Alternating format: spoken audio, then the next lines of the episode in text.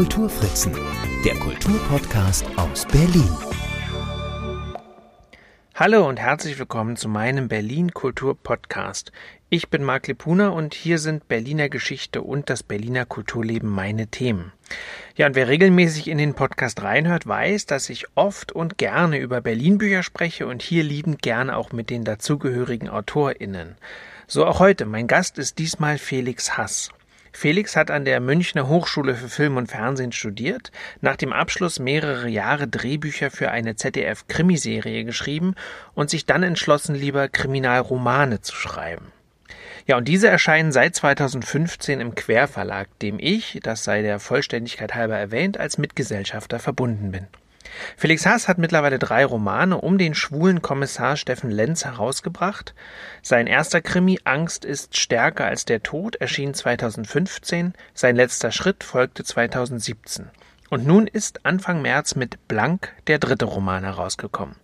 Die Handlung beginnt mit dem Fund einer Leiche in der Sauna der Schwimmhalle im Ernst-Hermann-Park. Und ich erwähne das schon jetzt, weil ich gerade in meinem Büro sitze und aus dem Fenster schaue und zwar genau in eben diesen Ernst-Hermann-Park hinein, ein in den 1980er Jahren entstandenes Neubauquartier im Herzen des Prenzlauer Bergs.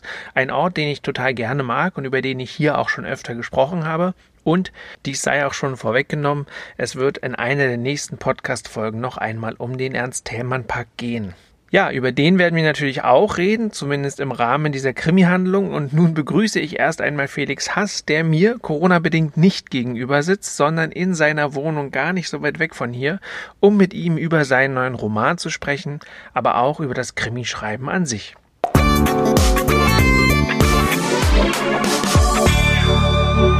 Hallo Felix, ich freue mich, dass wir jetzt Gelegenheit haben, miteinander zu sprechen. Hallo Marc, ich freue mich auch. Du bist der Krimi-Autor und wenn ich, das ist ja das erste Mal, dass ich Gelegenheit habe, überhaupt mit einem Krimi-Autor zu sprechen, ähm, da stellt sich mir natürlich die Frage, wieso sind es denn ausgerechnet Krimis geworden? Ja, das ist so ein langer Werdegang eigentlich gewesen. Also ich habe schon immer als Jugendlicher gerne Krimis gelesen. Also nicht nur Krimis, aber durchaus auch Krimis. Und ähm, fand das immer sehr angenehm. Und dann habe ich ähm, später angefangen, ja, also viel später, dann war ich an der Filmhochschule und später habe ich dann äh, für die Küstenwache, was ja eine Krimiserie ist, ist ja Polizei, zu schreiben. Und ähm, was bei Krimis immer so ein bisschen so ein Punkt ist, es gibt so ein bisschen was, es ist wie ein Geländer, es ist einfach. Also ich finde Spannung an sich eine faszinierende Sache, die mir tierisch viel Spaß macht. Darauf habe ich einfach total Lust. Und ich finde Rätsel immer toll, also was man ja immer braucht, sind Rätsel und Bedrohung eigentlich für einen Krimi. Mittlerweile denke ich, das braucht man vielleicht fast für jedes Buch. Nicht Bedrohung, aber irgendeine Art von, dass es um was Wichtiges geht. Und Rätsel braucht man, glaube ich, auch. Aber beim Krimi hat man auch irgendwie halt so ein Geländer, an dem man sich festhalten kann. Man braucht ein Verbrechen, man braucht Spuren, man braucht Verdächtige. Und da hast du halt so ein bisschen sicheren Grund, wo du dann von dem aus man dann ja alles Mögliche erzählen kann. Also du kannst sagen, dass Schuld und Sühne äh, auch ein Krimi ist oder so. Also ich meine, da gibt es ja viele Möglichkeiten. Ja. Irgendwie so. Und wie stelle ich mir das jetzt bei dir so ganz konkret vor, wenn du ähm, dich hinsetzt und sagst, jetzt ist das nächste Buch dran oder der nächste Plot? Ähm, wie, wie stellt man sich das so vor? In meiner romantischen Vorstellung äh, hast du eigentlich im Hintergrund so eine große Pinnwand, in der die Figuren alle so, also im Grunde das, was die Ermittler auch machen im Fernsehen, so stelle ich mir das vor, dass ein Krimi-Autor eigentlich auch zu Hause sitzt und die Geschichte plottet. Ist das bei dir so? Ähm, ich plotte die Geschichte, ja klar, das schon. Aber erstmal ist natürlich so die Idee, um was soll es überhaupt gehen. Und ähm, das geht bei mir immer mit einem Thema los. Also es geht jetzt nicht mit einem Verbrechen los, sondern es geht mit dem Thema los, was ich irgendwie auf das ich Bock habe. Ich habe jetzt keine Lust, irgendeins von den Themen zu erwähnen, weil die immer erst am Schluss des Buches wirklich rauskommen. Also wenn ich jetzt sagen würde, was es jemals war, dann äh, bräuchte man das ja nicht mehr zu lesen. Aber, mhm. aber das ist immer so der Einstieg. Ich brauche irgendwie ein Thema. Und um vor das Thema baue ich mir dann, dann überlege ich mir auch manchmal so, wenn ich das Thema beleuchten will, welche Figuren kann ich dann, also aus welchen Perspektiven könnte das interessant werden. Und danach ähm, kommt dann das Verbrechen und dann äh, mit dem, dann habe ich das so grob, baue ich mir das zusammen und dann sitze ich nicht eigentlich nicht zu Hause, sondern eigentlich gehe ich immer wahnsinnig viel spazieren. Also ich habe dann immer mein Handy dabei. Früher hatte ich so einen Zettel und einen Stift. Jetzt habe ich immer das Handy und mit Sprachnotizen und dann laufe ich und laufe ich und laufe ich und während des Laufens kommen dann entwickelt sich dann immer so Stück für Stück äh, kommen mir Ideen. Also das sind Wochen. Also die die Entwicklung oder eigentlich Monate. Die Entwicklung des Plots ist mit Abstand äh, der aufwendigste Teil und auch der eigentlich frustrierendste, weil du immer wieder merkst, ähm, dass irgendwie alles zusammenbricht. Also wenn du plötzlich irgendwie übersehen hast, meine Güte, wenn der das so und so macht, dann hat der Zeuge, das, der da doch da war, den du ja für später brauchst, gesehen, dann kannst du deine ganze Geschichte wieder wegschmeißen. Also das ist eine ganz furchtbar frustrierende, anstrengende Arbeit. Und, aber wenn man sie nicht gut macht, dann hat man diese Erlebnisse, dass irgendwas überhaupt nicht funktioniert auf der Seite 150 vom Text. Und dann kannst du 150 Seiten wegschmeißen. Ja, und so läuft es dann. Also ich laufe, laufe, laufe, notiere und dann irgendwann habe ich dann auch immer sehr lange ähm, Exposés. Also ich habe auch, also Ilona meint, also die Verlegerin Ilona, die meinte auch immer, dass meine Exposés immer viel, viel länger sind, als sie sonst so kennt. Und das war bei der Küstenwache auch so, weil ich immer alles dann schon ganz durchdacht haben will, weil ich halt Angst habe, dass ich plötzlich merke, oh Gott, du hast übersehen, Komma, das und dann. Das ist beim Krimi gefährlich. Ja. Und dann, äh, du wohnst ja in Berlin, du wohnst sogar im Prenzlauer Berg, dein aktuelles Buch spielt ja auch hier. Diese Inspirationen, ähm, diese Inspiration, dass du äh, oder die Tatsache, dass du durch Berlin läufst, äh, inspiriert dich das dann wiederum auch äh, für die Orte, die relevant sind in den äh, Texten? eigentlich, eigentlich nicht sogar, ähm, weil ähm, die sind schon irgendwie vorher da. Also es ist ja immer irgendwie so äh, bisschen so schwule, ähm, under, also nicht underground, also, also ein bisschen so schwule Sexwelt. Und das, die, also ob das jetzt in der Sauna ist oder ob es halt im Lab war, im ersten Buch oder so. Diese ganzen Orte, die habe ich eigentlich schon, kenne ich eigentlich schon. Und ähm, wenn ich spazieren gehe, geht es eigentlich mehr um die Bewegung. Also ich kann auch, ich bin auch viel, ich komme ja aus Bayern und da gehe ich auch viel in, in den Bergen spazieren oder wandern oder so. Und es geht eigentlich wirklich nur um Bewegung. Ich glaube, wenn der Körper sich bewegt, bewegt der Kopf sich auch. Und äh, auch Zugfahren ist auch was, nur das wäre vielleicht ein bisschen kostspielig im Laufe der Zeit. Hakanessa ist, äh, ich finde, ein toller Krimi-Autor. Kennst du den? Kennst ja. du? Einer meiner absoluten ja. Lieblinge. Also der frühe. Und kann man sogar, ehrlich gesagt, äh, ich, ich kann sogar sagen, immer wenn ich schreibe, lese ich Hakan Nessa und immer die gleichen Bücher. Immer die Bücher von Van Veteren, weil dieser Stil und wie der schreibt, das Finde ich einfach, einfach toll. Und der schreibt irgendwo den Satz, wenn er ähm, nachdenken muss, der Kommissar van Veteren, dann fährt er Auto. Das finde ich jetzt vom, vom Ökologischen nicht so ganz überzeugend. Aber, aber das ist eben auch dieses Bewegungsding. Was, ich glaube, dass das einfach, wenn man sich bewegt, dann bewegt sich der Kopf mit. So. Jetzt hast du bei Hakanessa jetzt ja schon über den Kommissar gesprochen. Der Kommissar spielt natürlich auch eine Rolle in deinen Roman. Also drei liegen jetzt vor, sind alle drei im Querverlag erschienen. Mm, der dritte jetzt ganz aktuell, aber es ist immer derselbe Kommissar und sein Team. Was macht denn der Kommissar? Äh, wo denkt denn der Kommissar? wenn der Nassan, wenn der Nassan, äh, äh Hakon Nasser, Kommissar beim Autofahren denkt, oh Gott. Weiß nicht genau, ja. Ja, weiß nicht. Okay. Also wenn, genau. Wenn der beim Autofahren also, denkt? Wo denkt, genau, wenn der beim Autofahren denkt, wo denkt denn Steffen Lenz? So heißt der Kommissar bei dir. Ja, wo denkt Steffen Lenz? Gute Frage. Ich kann, das kann ich dir jetzt tatsächlich nicht beantworten.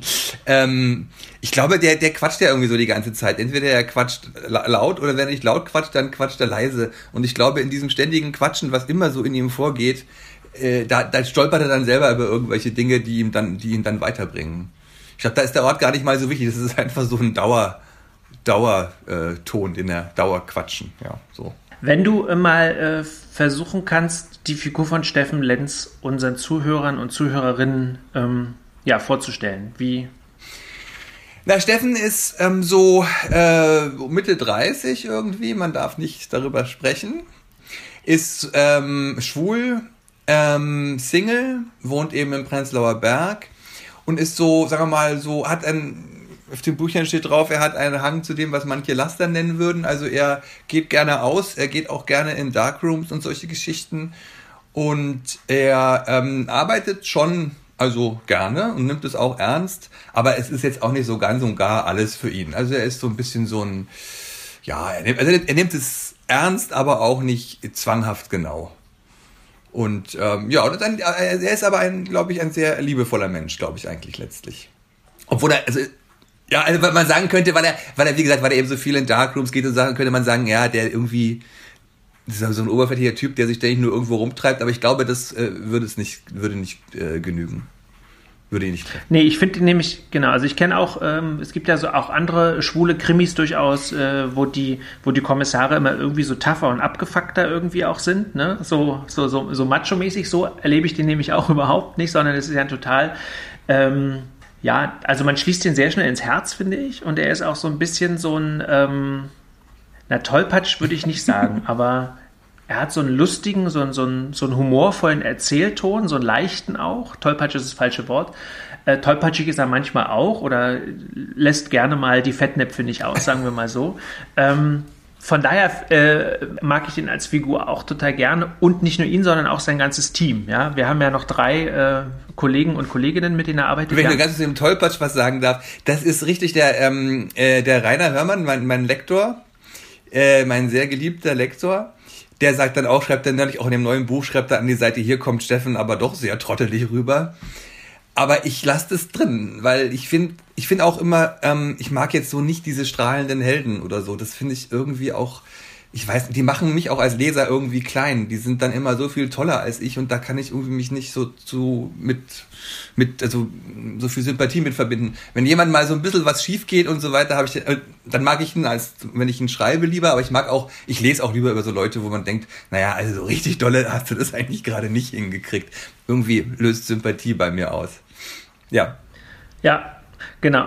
Und sein Team äh, schlägt ja eine ähnliche Kerbe. Also alle vier Figuren. Vielleicht kannst du auch kurz die drei anderen noch mal kurz vorstellen, damit ja, da alle wissen. Da gibt es den Chef Lutz Klavitter.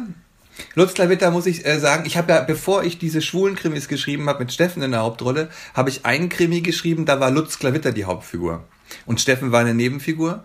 Und der ist, ähm, wenn ich das einfach mal zugebe, äh, stark inspiriert von diesem Van Veteren, weil ich den, aber ich glaube, dass ich Van Veteren völlig anders, also das ist dieser Hakan Nessa äh, äh, Detektiv, mhm. obwohl ich den glaube ich völlig anders inspiri äh, empfinde, als Hakan Nessa den geschrieben hat. Ich finde den halt mehr so, ähm, also der Klavitter ist halt dann eher, äh, Quatsch, doch, ja, der Klavitter ist halt so ein dicker, äh, in seinen 50ern, ganz gemütlicher Typ, der äh, sehr eher zurückhaltend und ruhig ist und gerne andere denken lässt und ähm, und dabei ähm, auch ja durchaus keine Angst hat äh, vor, vor Trotteligkeiten und vor, und vor Fettnäpfchen. Ähm, ich hatte mal so eine, so eine Tasse, so eine Tasse gesehen, ähm, irgendwo ein Freund von mir, der hat, hatte, war, kannte einen Beamten, der hatte eine Tasse, da stand drauf, äh, ich habe nichts gegen Beamte, die tun ja nichts. Und eine Zeit lang habe ich gedacht, das wäre was, was der Klavitter auf dem Schreibtisch stehen haben könnte. Natürlich ironisch, mhm. er ist nicht so. Er ist, er macht total viel und durch seine zurücknehmende Art sorgt er dafür, dass andere viel tun, weil die Sachen müssen ja getan werden. Der ist schon sehr clever, glaube ich. Also ich hoffe, dass er das jedenfalls ist. Aber auf den ersten Blick denkt man, also da hast du ja wirklich die totale Pfeife. So, das ist der erste, kann man denken, ist der erste und immer so schlampig und so. Dann äh, die Andrea allerdings, äh, die dritte, also nein, die zweite hierarchisch ist Andrea. Äh, das ist so eine schicke, eine schicke, die ist auch inspiriert von jemandem äh, aus dem richtigen Leben in diesem Fall. Eine ganz ähm, gut aussehende, schicke junge Frau, die ist so, ähm, ja, das darf man auch nicht sagen, aber da ist wohl mit, mit einer Vier was verbunden, was ihr Alter betrifft. Aber das wissen wir nicht. Und ähm, super, die hat einen super klaren, hellen äh, Verstand und ist eigentlich immer die schnellste und ähm, die checkt immer alles total. Und dann gibt's noch Monika, dann gibt's Steffen, in der Hierarchie kommt dann Steffen und dann gibt's noch Monika, was die jüngste ist und die auch neueste im Job und die ist eine sehr liebevolle, freundliche Frau. Steffen liebt sie heiß und innig, was auch erwidert wird. Und die ist ähm, unsicher, aber eigentlich auch sehr klug und ähm, ja, so. Und jetzt haben wir so vier, ähm, ja, vier ErmittlerInnen, was für mich so ein bisschen ja so ähm, so diese Fernsehformat-Figuren äh, ja auch sind. Ne? Wenn man so in Sokos reinguckt, hat man immer das Gefühl, sind immer eigentlich diese vier, den etwas älteren Chef und dann die drei, die die Arbeit machen. ähm, so, und, ähm, und dieses Quartett ermittelt ja jetzt in Berlin. Was macht denn Berlin attraktiv als Krimi-Schauplatz? Also es ist, es ist einfach ähm, der attraktivste Schauplatz für also wenn es nicht gerade eine Bergserie ist oder auf der Hohen See spielt, ist es für mich einfach, ich will, ich will über diese Stadt irgendwie erzählen. Also ich, hm. ich bin, ich komme ja aus Bayern, wie gesagt, und ich bin 95 nach Berlin gekommen, bin also jetzt seit über 25 Jahren hier Und da hat man ja schon, und war ja aber auch schon früher, meine Tante wohnte in Berlin, also ich kenne Berlin auch noch zu Mauerzeiten, so, also als Kind, aber doch noch. Und habe also sehr viel ähm, gesehen und wie diese Stadt sich auch verändert hat. Und es ist ja Wahnsinn, wie diese Stadt sich in diesen 25 oder noch davor Jahren, das ist ja unglaublich. Und ähm, das ist einfach die Stadt, über die ich, über die ich vielleicht immer schreiben möchte. Ganz egal, auch, wenn nicht mal wenn es ein Krimi, auch wenn es kein Krimi wäre. Mhm. Und dann halt die Schwulenszene natürlich, die in Berlin ja bestimmt sehr viel spannender und vielfältiger ist. Also ganz sicher als sonst wo in Deutschland, aber bestimmt auch als sonst wo in Europa, würde ich fast sagen. Also gut, Madrid oder so ist, glaube ich, auch total toll, was ich so gesehen habe. Aber da gibt es schon wenige Städte, die da, die da so spannend sind wie Berlin. Mhm. Und da ist ja Steffen auch tatsächlich so mittendrin. Der ist ja ähm, der LGBTIQ-Vertreter in dem ErmittlerInnen-Quartett. Und der lässt es ja auch immer ganz gut und ganz gerne krachen. Und letztlich ist es ja auch ein bisschen so, dass er, dass die äh, Tatorte, in die er reinstolpert, zumindest im, also im ersten war es ganz offensichtlich, aber eigentlich auch die beiden anderen, durchaus auch welche sind, die ähm, ja, die in der schwulen Szene oder zumindest die, äh, die schwul besetzt sind auch. Also wir haben im ersten Teil das Lab im Berghain, wir haben im zweiten den schwulen Strand am Wannsee und im dritten haben wir jetzt eine Sauna, wo mir jetzt, also die Sauna im Tilmerpark, wo mir jetzt tatsächlich nicht klar war, dass da montags ordentlich was los ist. Jetzt weiß ich auch gar nicht, ob das von dir ausgedacht ist oder ob das wirklich so stimmt. Äh, das stimmt, das war sogar ein ziemlicher Skandal, weil ähm, das war und zwar Anfang 2019, glaube ich, oder so, also 18, irgendwann um diese Ecke, wo ich auch mitten im Schreiben war, gab es einen riesigen Skandal, weil die, ähm, die wollten den Männertag, also ich habe den Vorlauf habe ich vergessen, aber sie wollten den Montag, den Herrentag ersatzlos streichen und einen ganz normalen Männlein-Weiblein-Tag machen. Weil die, das Personal nämlich meinte, irgendwie, da kommen ja nur noch Schwule und so. Und ich erinnere mich noch an so ein Zitat, ähm, äh, da sagte dann die eine, so, das, ich sagte dann eine Mitarbeiterin, und wir müssen das dann wegmachen. Also das war dieses Originalzitat. und da gab es eine große, habe ich so beim, beim, beim Querspiegel gab es dann auch, oder gab es was großen Aufruhr, oh je, wie schwulenfeindlich und so. Und ich dachte mir so ein bisschen, naja, ein Stück weit kann ich verstehen. Also es ist halt schon also ja, auf jeden Fall, ich war auch erstaunt. Ich, ich, kannte das nicht lange Zeit, aber das ist da montags immer sehr äh, fröhlich hergegangen. Jetzt ist natürlich äh, schon lange zu durch Corona, aber ich kann mir vorstellen, dass in einem halben Jahr oder so, wir werden sehen. Wir werden sehen. Weil ich habe nur gerade überlegt, was mache ich denn, weil ich kenne ja auch hier die Anwohnerinitiative und dachte noch ein bisschen Werbung für das Buch zu machen. Ich weiß nicht, wie die das wohl aufnehmen. Ich, ja, ich bin erstaunt, dass ähm, Jim, also dass der Verleger, dass ich dachte, dass, ich hatte vorgestellt, dass er sagt, oh Felix, bist, bist du, da kriegen wir da keinen Ärger, aber der hat nichts der Maß, der, der, dergleichen gesagt. Hätte ich für möglich gehalten. Dass er sagt, ja. weil beim Lab damals meinte er, ob, ob, man den Namen verwenden sollte und so weiter, ne? ohne Genehmigung. Und da dachte ich, dass er jetzt noch viel mehr ähm, fragen würde, aber hat er keine, keine Gedanken sich gemacht. Mhm. Wir werden sehen. wir, werden, wir werden sehen, wenn, wenn das Buch dann im Park ankommt. ja. Ähm, ja, also hier, es steht, ein Exemplar liegt ja schon direkt jetzt hier bei mir im Büro. Ähm, jetzt Kommen wir mal vielleicht direkt auch zu dem dritten Buch. Vielleicht erzählst du mal ein bisschen, worum es denn in Blank, so heißt es. Es beginnt in der Sauna im, im Themenpark. Ähm, worum es denn da? Na, sie finden, also es wird gefunden in der, ähm, in der Sauna im Themenpark wird ein äh, nackter Junge, werden eigentlich zwei äh, vermeintlich Tote gefunden, die ähm, nichts, wie es in der Sauna ist, nichts an sich haben also nicht mal mehr einen Schrankschlüssel, weil ein Dritter ist abgängig. Und ähm, dann stellt sich raus sehr schnell, dass der eine von den beiden noch lebt, also noch bevor der Kommissar dahin kommt. Der kommt dann erstmal ins Krankenhaus, der andere ist tot und hat nichts an sich und sie haben auch keinen ähm, Schrankschlüssel mehr oder irgendwas und die ganzen Klamotten, die in den Schränken waren, sind weg, gemeinsam mit dem Dritten, der abgehauen ist und diese Sachen offensichtlich äh, vermutlich zum Zwecke der Vertuschung äh, mitgenommen hat. Also es gibt überhaupt gar nichts, woran sie sich äh, festhalten könnten. Und dann erwacht, äh, auch früh im Buch, also dann äh, verrate ich nicht so viel, erwacht dann der eine Mann, der, der Überlebende, das überlebende Opfer im Krankenhaus, aber hat sein Gedächtnis komplett äh, verloren. Da ja auch tierisch viel darüber recherchiert, also das ist ja oft mal in Filmen, aber es gibt es eben so, dass du tatsächlich das biografische Gedächtnis komplett vergisst, aber dass die faktisch, also dein Faktenwissen noch komplett da ist. Also das ist absolut, das ist wirklich sehr, sehr genau recherchiert.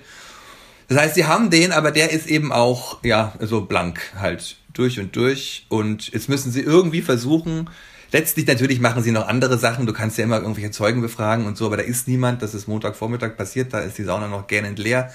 Du kannst Fotos irgendwie veröffentlichen, aber letztlich müssen sie eigentlich damit arbeiten, dass sie irgendwie aus diesem Menschen, den, der sich an nichts erinnert, mit Hilfe dieses Menschen rausbekommen, was, ähm, was da passiert ist und wer er überhaupt ist. Mhm. Es gibt so verschiedene Formen des äh, Erinnerns oder des, ja, des Erinnerns. Das ist eben, wie gesagt, also Fakten, biografisches und dann gibt es auch das funktionale Gedächtnis und das, Funktion das sind die Dinge, die du automatisch tust, also zum Beispiel Autofahren oder irgendwie sowas. Und da, das, da kannst du halt versuchen zu arbeiten. Also was ich jetzt in dem Buch nicht gemacht habe, aber was man theoretisch auch tun könnte, ist zu sagen, ich setze dich irgendwie an den Alexanderplatz und gucke mal, wo du so hingehst. Weil vielleicht weiß dein Körper, ich bin hier schon mal ausgestiegen mhm. und vielleicht läufst du dann wenn wir automatisch zu irgendeinem Ort, wo man dann andocken kann. Andocken. Und das ist jedenfalls so die, äh, ja, das ist der Beginn der Geschichte. Ja, mehr wollen wir auch nicht verraten, ist ja ein Krimi. Auf jeden Fall ähm, gibt es da noch ordentliche Wendungen, wie in allen deinen drei Krimis es eigentlich immer auf jeden Fall am Schluss nochmal so einen großen Wendepunkt gibt, aber grundsätzlich gibt es immer sehr lustige und sehr interessante ähm, Twists in, in der Geschichte, was einem auch deshalb total Spaß macht, das zu verfolgen. Jetzt hast du schon gesagt, dass du viel ähm, recherchiert hast und sehr genau recherchiert hast. Da würde mich nochmal interessieren, so grundsätzlich diese, diese Strukturen von den, von diesem Ermittlerteam und die Struktur, äh, diese ganze Polizeiarbeit, die geschrieben wird, hast du da auch, hast du dich da auch erkundigt? Ist das der Realität nah? Also, äh, eigentlich nicht. also, okay. es, gibt mal, es gibt mal einen ganz dramatischen Unterschied. Also, nee, der ist nicht so dramatisch. Es gibt einen Unterschied, zum Beispiel das LKA, wo meine Polizisten sitzen, ist ja da am, am Tempelhofer Damm, quasi am Tempelhofer mhm. Flughafen. Da ist auch wirklich das LKA.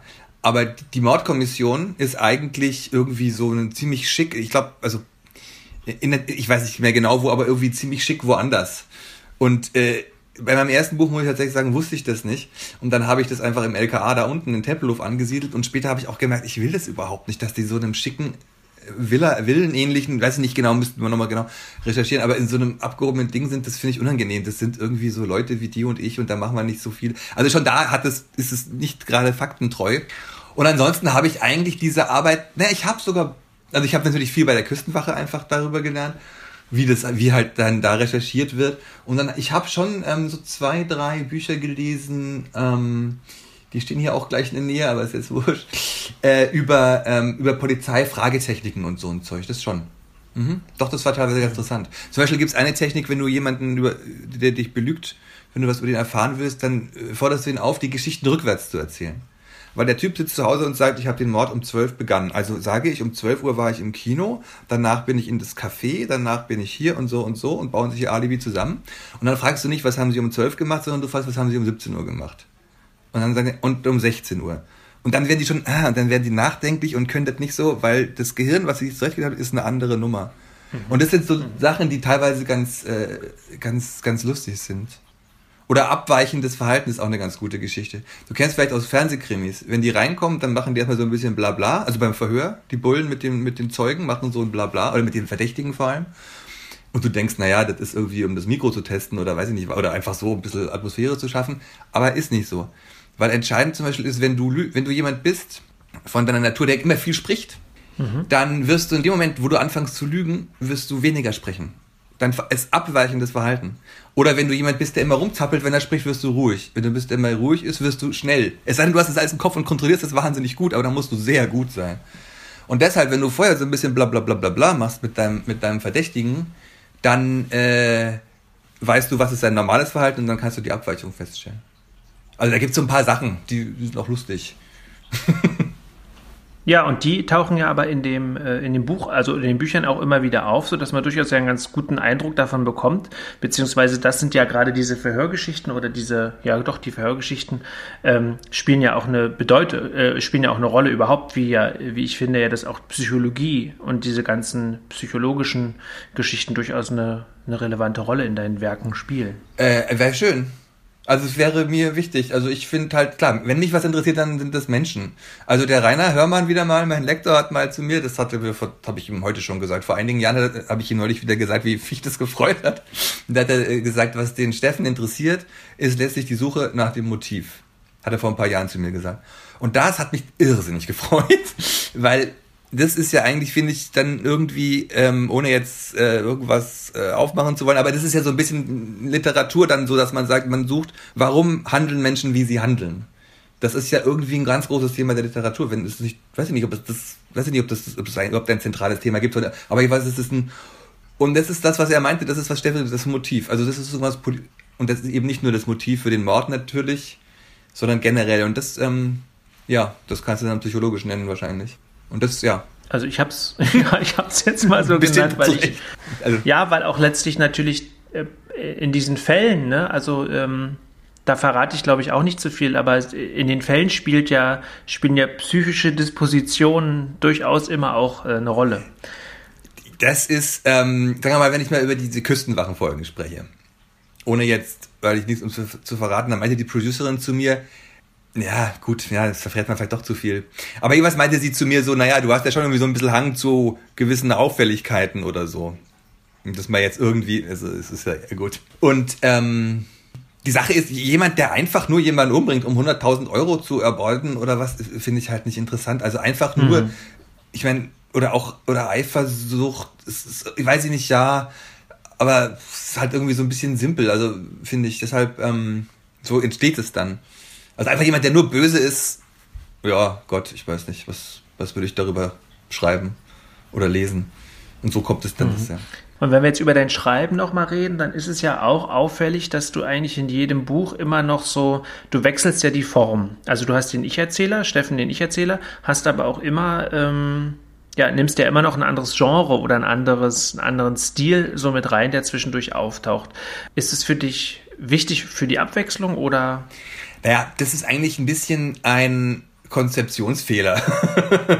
ein Geburtsfehler. Also es ist, ich, es ist kein Fehler an sich. Es ist ja so, du, also, ähm, sagen wir wieder mal Hakan Nessa, der ja für mich so ein großes Vorbild ist, aber viele, viele, viele, viele äh, Autoren nutzen ja zur Spannungserzeugung ähm, oder, oder auch, ja, auf, vielleicht vor allem zur Spannungserzeugung immer unterschiedliche Perspektiven. Macht ja Sinn. Und da ist oft immer toll, du hast die Täterperspektive und die kann, und wenn du halt jetzt einen, äh, einen, in, in, du aus der Er-Perspektive erzählst, dann kannst du das halt irgendwie alle Perspektiven einnehmen und das ist kein Problem. Wenn du aber einen Ich-Erzähler hast, kann, also ich weiß nicht, ob das vielleicht geht, aber ich hatte immer den Eindruck, ich kann nicht in einem Buch aus verschiedenen Ich-Perspektiven erzählen, sondern es gibt eben einen Erzähler, das ist der Steffen, der erzählt die Geschichte und die anderen muss ich halt dann irgendwie in Tagebuchform oder in Briefen oder in E-Mails oder in WhatsApp-Chats oder auf irgendwie solchen Ebenen erzählen deshalb ist eigentlich, das, daher kommt es eigentlich, dass es diese unterschiedlichen äh, Stile gibt und die unterschiedlichen Richtungen sind halt einfach, weil es nicht, weil ich finde, dass es die Geschichten viel spannender macht.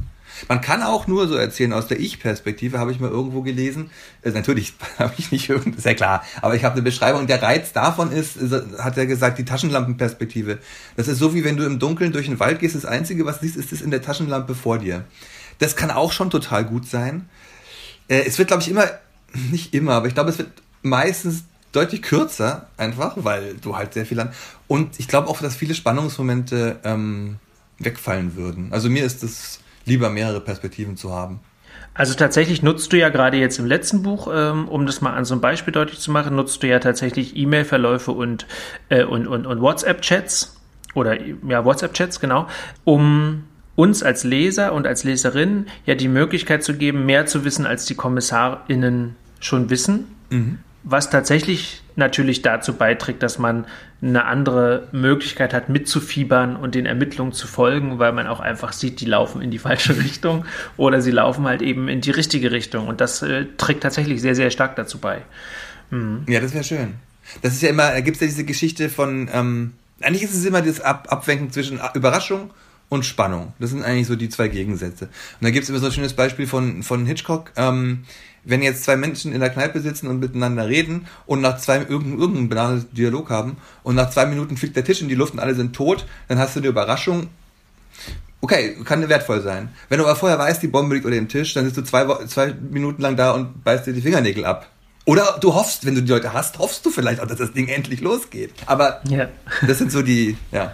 Aber wo du jetzt das gerade an diesem Beispiel mal deutlich gemacht hast, ist das was, was man, du hast ja äh, an der Filmhochschule gelernt, ne, studiert. Ähm, lernt man das da oder? Äh, äh, also ich habe in der Dokumentarfilmabteilung studiert, was, ähm, aber die, das ist überlappt. Also es sind auch viele Spielfilmregisseure, die da studiert haben. Äh, nein, eigentlich nicht. Also ich hatte an der Filmhochschule hatten wir ähm, Drehbuchseminare von der Doris Dörrie und das war faszinierend, spektakulär, großartig. Das war ganz toll. Ich erinnere mich an eine so eine Sache zum Beispiel, ähm, die für mich äh, unglaublich toll war. Da ging es um ähm, Dialoge schreiben. Also wenn man von irgendwas Angst hat, dann ist es Dialoge schreiben. Also vor allem bei Drehbüchern. Weil da erinnert jeder, wie peinlich das ist, wenn das eben nicht klappt. Und dann hat die Doris Dörrie, wir waren so vielleicht zwölf Leute im Seminar, und dann sagt die Doris Dörrie zu irgendeiner so jungen Frau in der ersten Reihe, was würde dein Freund zu diesen Schuhen sagen? Und dann sagt die, die da kam irgend so ein Satz, so ein Scheiß musst du das wieder anziehen. Irgendein total plastischer Satz. Und dann sagt die Doris Dörrie, und so schreibst du Dialoge. Dialoge schreibt man, hat sie erklärt, und das ist so richtig, mit den Stimmen, die du in dir hast. Du bist voller Stimmen. Du, jeder, jeder Mensch auf der Welt ist voller Stimmen. Und die Fähigkeit, Dialoge zu schreiben, besteht nur daraus, das laufen zu lassen. Einfach laufen lassen, die Dialoge. Und wenn dann ganz viel Scheiße bei rauskommt oder, oder, oder viel zu viel gequatscht wird oder sowas bestimmt passieren wird, kannst du es am nächsten Tag alles wieder zusammenstreichen. Aber erstmal musst du das, und das war zum Beispiel was unglaublich Wichtiges, was wir gelernt haben. Oder auch, ähm, das hieß damals die Reise des Helden, da hat sie gesagt, es, gab es dieses Buch Der Heros in tausend Gestalten und das hatte mit Krimi überhaupt nichts zu tun. Aber da ging es einfach um die Dramaturgie, äh, die allen Geschichten seit, also ur, ur, uresten Urzeiten bis heute eigen ist.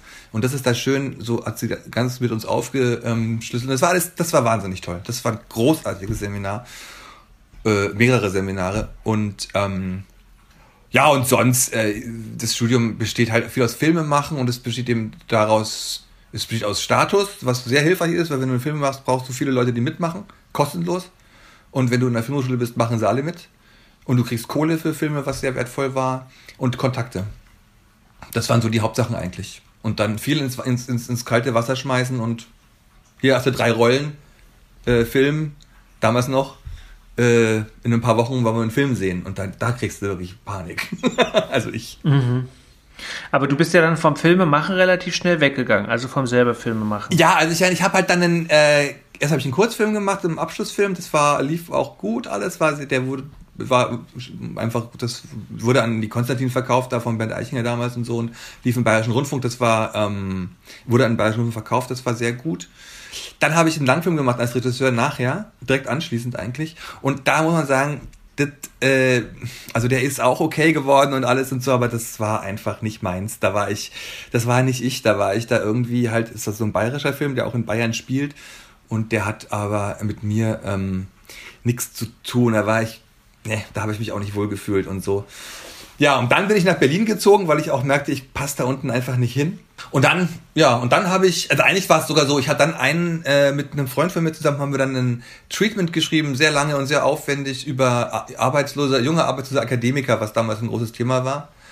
Und eigentlich fanden wir das auch total geil und ich finde es immer noch total geil. Und ähm, das kam dann, ähm, das hatte eine unglaublich gute Konstellation, also von, von, also von, Connect, von Kontakten meine Agentin war befreundet mit der Chefin vom Bayerischen Rundfunk und die war wiederum mit dem Produzenten befreundet und es war einfach alles sah auf, war auf grün. Und das brauchtest du, damit das Ding überhaupt gelesen wird. Sonst würden die, hätten die das nicht mal gelesen. Und dann haben sie es gelesen, dann haben sie es abgelehnt und das war irgendwie, ich dachte, boah, ey, nee, puh, also, das war schon ein rechter Schlag, muss man sagen, damals. Und dann kam, ging es los mit den Drehbüchern und ähm, gut, da hat man halt dann ganz gut Geld verdient. Also das war echt ganz in Ordnung. Und aber natürlich ist das eben auch nicht meins. Und jetzt bin ich eigentlich von dem, was ich mache, am ehesten an dem, wo ich sagen würde, das, du, wenn ich jetzt deine Kind, also sagen wir mal, meine Nichte, meine Nichte und mein Neffe sollten das vielleicht jetzt noch nicht lesen, aber wenn sie es im Alter von 30 oder so lesen, würde ich sagen, ja, das bin ich halt. Komme ich mit zurecht. Ja.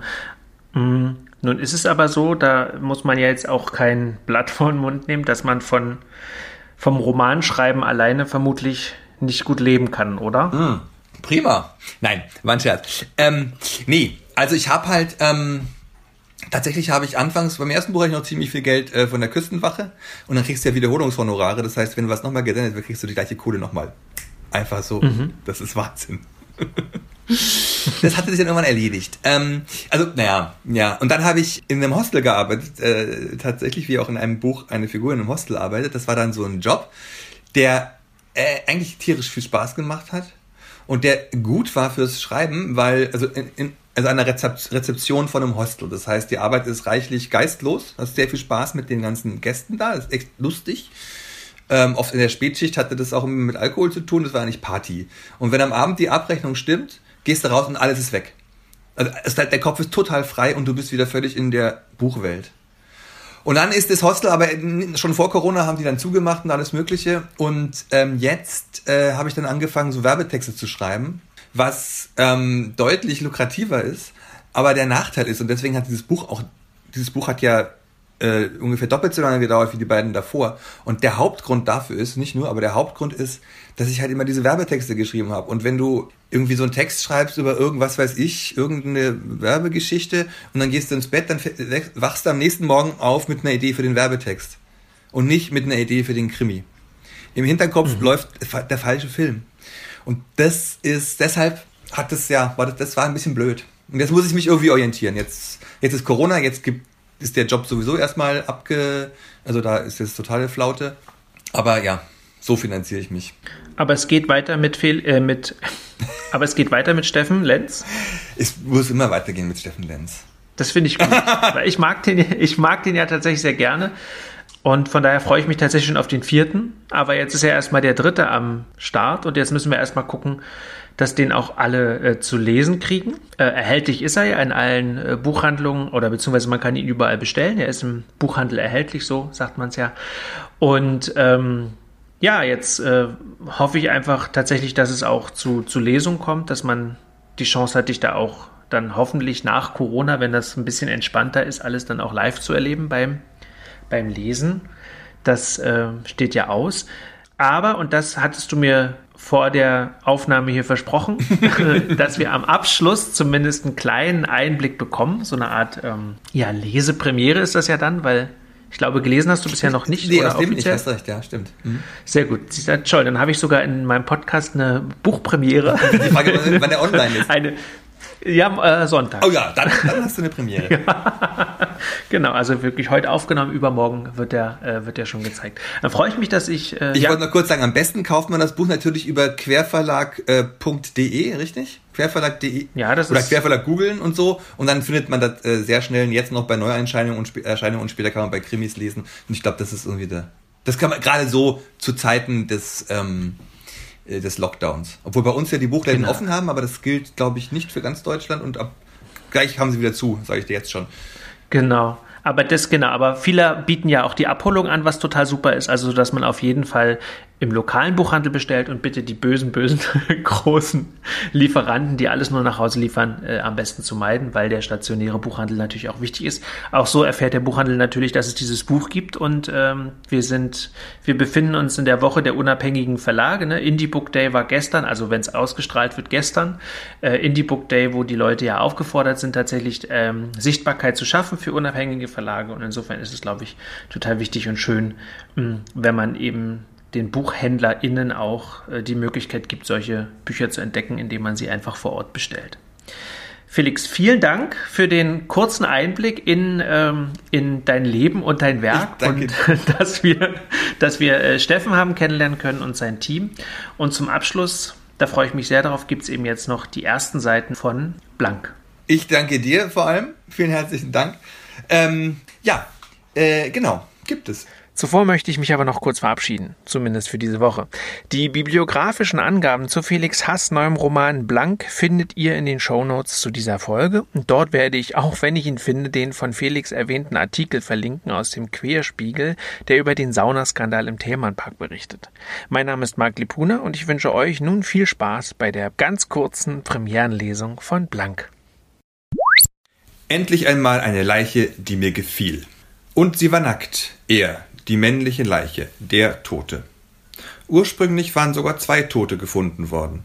Aber als wir ankamen, war einer von beiden nicht mehr da. Nicht, weil er weggeflogen wäre oder gestohlen worden oder zu etwas anderem mutiert. Nein, viel einfacher.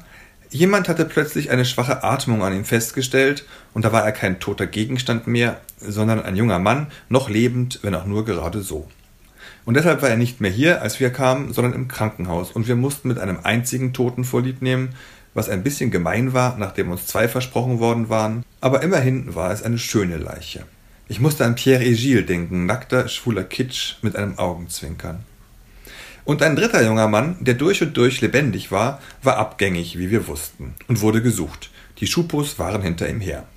Aber der Reihe nach. Wir waren in einer Sauna, und zwar in einer, die ich gut kenne. Es handelt sich dabei um eine, sagen wir, Hetero-Sauna. Naja, also eine zu einem städtischen Schwimmbad gehörende Sauna direkt in meiner Nachbarschaft. Ich bin oft hier und ich weiß, wie es montags hier zugeht. Die Montage sind die schwulen Tage. Nein, montags ist Männertag. Finde ich ja immer witzig. Meinem Eindruck nach gibt es Frauentage in Saunen, damit Frauen gemütlich nackt rumhängen können, ohne ständig angebaggert zu werden. Männertage gibt es nach meiner Erfahrung, damit man sich endlich mal ungestört die ganze Zeit anbaggern kann. Schon daran könnte man eigentlich erkennen, dass das Konzept der Heterosexualität auf ziemlich wackeligen Beinen steht. Diese Sauna hier, Prenzlauer Berg, Tellmann Park, hat übrigens nicht mal einen besonders speziell schwulen Ruf. Obwohl, vielleicht wusste nur ich das nicht. Denn ich war da anfangs wirklich immer nur, weil ich gleich um die Ecke wohne und saunieren wollte. Rein zufällig fielen meine Besuche in den ersten Monaten nie auf einen Montag. Und dann doch. Oh la la! Überall um mich herum wurden erhebliche Zärtlichkeiten ausgetauscht. Erhebliche. Auch Blowjobs hier und da. Ich dachte, stopp, Moment, wo bin ich hier nochmal? Ist das nicht ein städtisches Bad? Und heute war, wie erwähnt, Montag. Montagvormittag. Die Sauna und das Schwimmbad waren noch ziemlich schwach besucht. Es war ein dunkler, nebeliger Dezembertag, ein richtiger Saunatag. Ich war draußen vor dem Schwimmbad, gerade durch nasse, schneeähnliche Pampe gepatscht. Das Schwimmbad im Ernst-Thälmann-Park liegt in eben diesem Park in Prenzlauer Berg, gleich am S-Bahn-Ring. Der Park ist eigentlich eine Hochhaussiedlung, die in den frühen 80ern erbaut worden ist. Wobei die meisten der Hochhäuser nicht wirklich hoch sind, achtgeschossige Plattenbauten vom Typ WBS 70, um genau zu sein, nur einzelne kommen dem Himmel näher mit bis zu 18 Stockwerken. Insgesamt gibt es hier wenige Straßen, dafür Fußwege, Bäume, Büsche, Wiesen, aber vor allem viel grauen Beton. Ein Gesamteindruck, der mich früher eher abgestoßen hätte. Graue, funktionale Betonarchitektur. Aber dann habe ich einige Jahre in einem Plattenbau gelebt, einen Steinwurf vom Alex entfernt und nach einer gewissen Zeit mit ziemlichem Erstaunen festgestellt, wie wohl ich mich da fühlte. Am Ernst-Thälmann-Park ist auch interessant, dass einem die Gentrifizierung der Stadt hier geradezu ins Auge springt. Denn direkt neben den Plattenbauten stehen die neuen, bonzigen Quartiere, die ab ungefähr 2010 entstanden sind. Großflächige Balkone, goldene Klingelbretter. Goldene Klingelbretter. Wie kommt man denn auf sowas? Seit dem Jahr 2014 steht der Ernst-Thälmann-Park wegen der herausragenden Bedeutung, der ihm in der Stadtgeschichte Berlins zukommt, unter Denkmalschutz. Gleich am S-Bahn-Ring ist besagtes Schwimmbad in seiner besagt funktionalen Architektur, genauso funktional wie die Sauna. Sie bietet keinerlei Schnickschnack, aber alles, was man braucht und davon mehr als genug. Man kann an dieser Saunaanlage vieles von dem erkennen, was mich Berlin so lieben lässt. Es gibt fünf verschiedene Saunen, die Finishes auch wirklich knackig heiß. Es gibt einen Saunagarten, in dem man im Winter wie im Sommer draußen liegen kann. Es gibt ein großes und ganz schön kaltes Kaltwasserbecken. Es gibt einen geräumigen Ruheraum. Das alles in völliger Schlichtheit. Im Ruheraum hängen zwar ein paar Poster, aber in ihrer Beliebigkeit enthüllen sie nur, dass die Schlichtheit kein Stilmittel ist, sondern Tapsigkeit, Hilflosigkeit. Hier geht es direkt zu, und zwar, weil man nicht anders kann. Es läuft nirgendwo Musik, es gibt keine, wie ich in anderen Saunen gelegentlich finde, affigen Brunnen, keine Skulpturen, keine Ornamente, keine Mosaike. Es geht um die Knochenstruktur, nicht um das Fleisch außenrum. Wie oft war ich in Saunen, die alle möglichen Designelemente hatten, aber kein vernünftiges Kaltwasserbecken. Schlimm. Es geht um die innere Struktur. Das ist für mich Berlin, wie es nur sehr wenige Touristen verstehen. Ich erinnere mich an einen Späti, in dem ich in einem Winter öfter eingekauft habe. Muss ich Späti erklären? Ein Späti ist eine Art Kiosk, der auch nachts geöffnet hat. Die Tür dieses Spätis schloss nicht richtig. Es kamen ständig Touristen in das Geschäft, sprachen in ihrer überfreundlichen westlichen Art mit dem Verkäufer, der berlinerisch mürrisch antwortete, wenn überhaupt. Die Touristen kauften etwas, verließen den Laden, zogen die Tür hinter sich zu, aber weil sie kaputt war, sprangen sie wieder auf. Achtlos gingen die Touristen ihrer Wege, und da es kalt war, kam der Verkäufer wieder und wieder hinter seinem Tresen hervor und schloss die blöde Tür selbst. So lief das jeden Abend. Und dann kommt ein Kunde, und es ist einer unter Hunderten, der vielleicht gar nicht besonders freundlich ist, sondern sich seine Zigaretten oder sein Bier in eher kurz angebundenem Tonfall kauft und ebenso bedient wird. Er geht aus der Tür, zieht sie zu, sie schließt nicht. Es fällt ihm auf, er versucht es nochmal, es klappt nicht. Er ärgert sich, versucht es erneut. Sie schließt einfach nicht. Er stöhnt. Beim fünften Mal endlich bleibt sie geschlossen und er geht. Der Verkäufer muss nicht hinter seinem Tresen hervorkommen. Wenn dieser Kunde am nächsten Tag wieder den Laden betritt, bekommt er ein Lächeln und die dauergrinsenden, freundlichen Australierinnen daneben nicht. Und das empfinden sie dann als unhöflich. Und dit ist für mich Berlin. Es geht um die Knochenstruktur und nicht um das Fleisch.